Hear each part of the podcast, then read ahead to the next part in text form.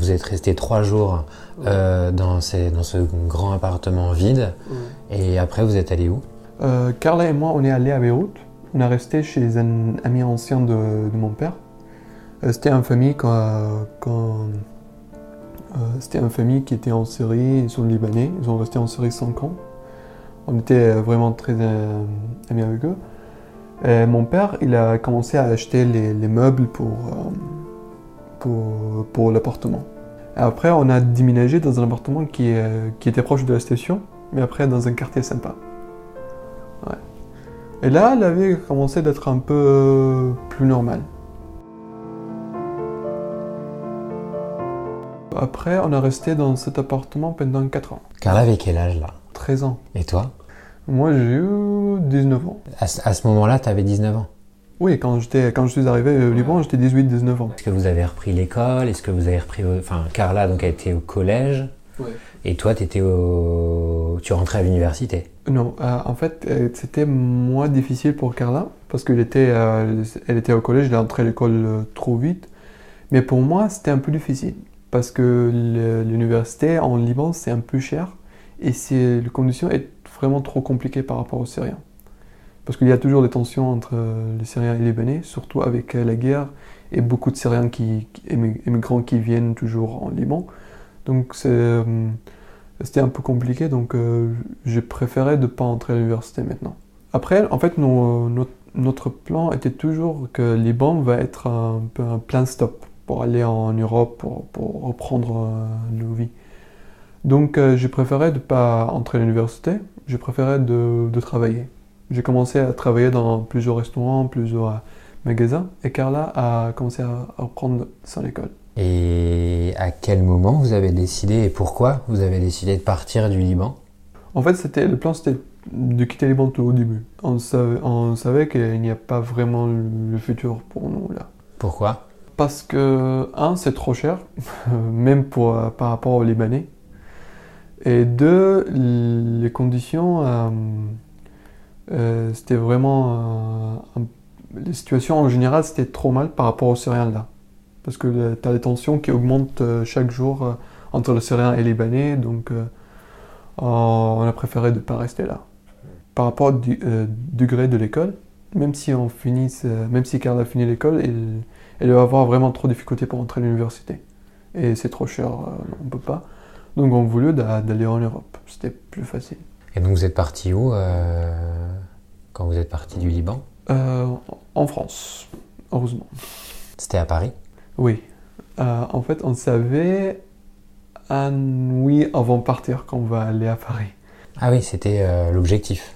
En fait, parce que oui, Paris bien sûr, c'est le capital, c'est plus facile de prendre les études là, mais on savait pas, on savait pas si bien ou pas encore en fait, parce que c'est par rapport, à- c'est une ville qui est très grande, donc ça peut être un peu difficile. Comment euh, vous imaginiez Paris euh, avant de- bah, d'arriver à Paris? Après, pour nous, les étrangers en général, moi je parle, pareil pour nous, c'est la ville d'amo- d'amour. Vraiment, euh, euh, Tour Eiffel, la, la ville de lumière, euh, les, les gens avec les moustaches et les petits chapeaux là. Comment on fait quand on est au Liban? Pour venir en France Parce que pareil, c'est compliqué. C'est trop compliqué. Après, en fait, on a, c'était pas se- seulement le France. On a fait euh, vraiment un dossier pour essayer d'aller dans 1, 2, 3, 4, 5, beaucoup de pays. Je peux dire, vraiment, on a essayé de l'Union européenne pour, pour aller. Chaque, euh, chaque jour, tu écoutes quelque chose. Oui, tu as l'ambassade, par exemple, tu as l'ambassade allemande qui, qui ouvre les portes pour aller pour les Syriens. Euh, voilà, on fait, on fait un dossier, ils demandent quoi. Et c'était toujours comme ça. On essaye d'écouter les nouvelles pour, pour aller en Europe. Tu as toujours les programmes qui, qui, euh, pour faciliter les choses pour aller en Europe. C'est quoi les programmes pour faciliter les choses? Euh, par exemple, tu as, l'église, par exemple, qui essaye de, d'envoyer un, un groupe de Syriens pour aller, euh, pour aller en Pologne. Euh, une fois, on a, on a fait ça, on s'inscrit pour aller en Pologne. Euh, En fait, en arrivant au Liban, ça c'était euh, la première destination que tu vas, c'est UN pour avoir un papier qui dit tu es immigrant, Parce qu'après, tous les ambassades, tout, tout, toutes les choses pour voyager, ils demandent ce papier-là. Mais après, en quelques cas un peu rares, ils peuvent de, donner permission de partir, d'aller à l'étranger. Parce que quelquefois, tu as, les pays qui demandent, par exemple, voilà, on, veut par exemple 100, 100 personnes avec ces genres de, de qualités. Par exemple, les, personnes âgées, les enfants. Et après, l'UN commence à contacter les gens un par un pour dire oui, on a ce pays qui, qui, qui a vu ton dossier et veut bien que tu pars. Que tu pars. Quand est-ce que vous avez su que votre dossier était accepté pour venir en France ah, ah, Après, pour nous, c'était un peu différent parce que hum, on a fait le, on a fait l'entretien avec euh, les Nations Unies. Oui, euh, non pas les Nations Unies, euh, avec Saint-Egidio. C'est une association. Oui, avec Maria. elle était en charge de, de, faire les entretiens qui dit qui est éligible ou pas par rapport à ton histoire.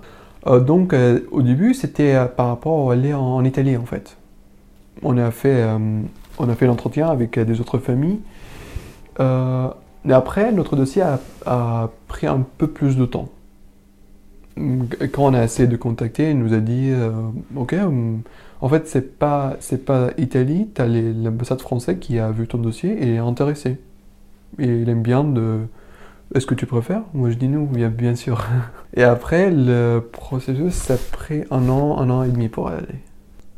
Quand vous avez su que c'était OK, comment vous avez réagi tu, tu sais, la sensation quand tu essaies de sauter le fenêtre quand tu es très content, c'est exactement ça, vraiment ou quand tu sais que ton, euh, par exemple, série préférée est repris par l'entreprise. c'est exactement ça. Euh, après, euh, ma sœur aussi elle a eu les mêmes réactions parce qu'elle était en train de préparer pour les, pour les dièses derniers. Il a commencé à jeter les, les, livres partout, on a dansé, on a fait tout, vraiment. Et, et ton papa, il était content? Oui, il était trop content. Parce qu'en fait, au pendant les 4 ans, on a parlé beaucoup, euh, si on voyage, on va faire quoi. Et vous disiez quoi? Par exemple, chaque jour, on joue, Carla et moi, on joue un jeu. Par exemple, si tu voyages en, en Pays-de-Bas, par exemple, tu vas c'est quoi la première chose que tu vas faire? Manger le chocolat, manger le fromage, aller en église, voir ce que... Oui, et pour nous, à la fin, c'était euh, réel. Donc, euh, c'était vraiment génial. À partir du moment où vous avez eu la réponse que c'était OK, euh, et à partir du moment où vous êtes arrivé à Paris, il s'est passé combien de temps? On a pris le OK en décembre. En décembre, oui. C'était juste avant Noël. Et on a allé à l'ambassade française pour prendre le visa, c'était le 16 février. C'était en quelle année? 2018. On est arrivé en France, après on est arrivé en France le 27 février 2018.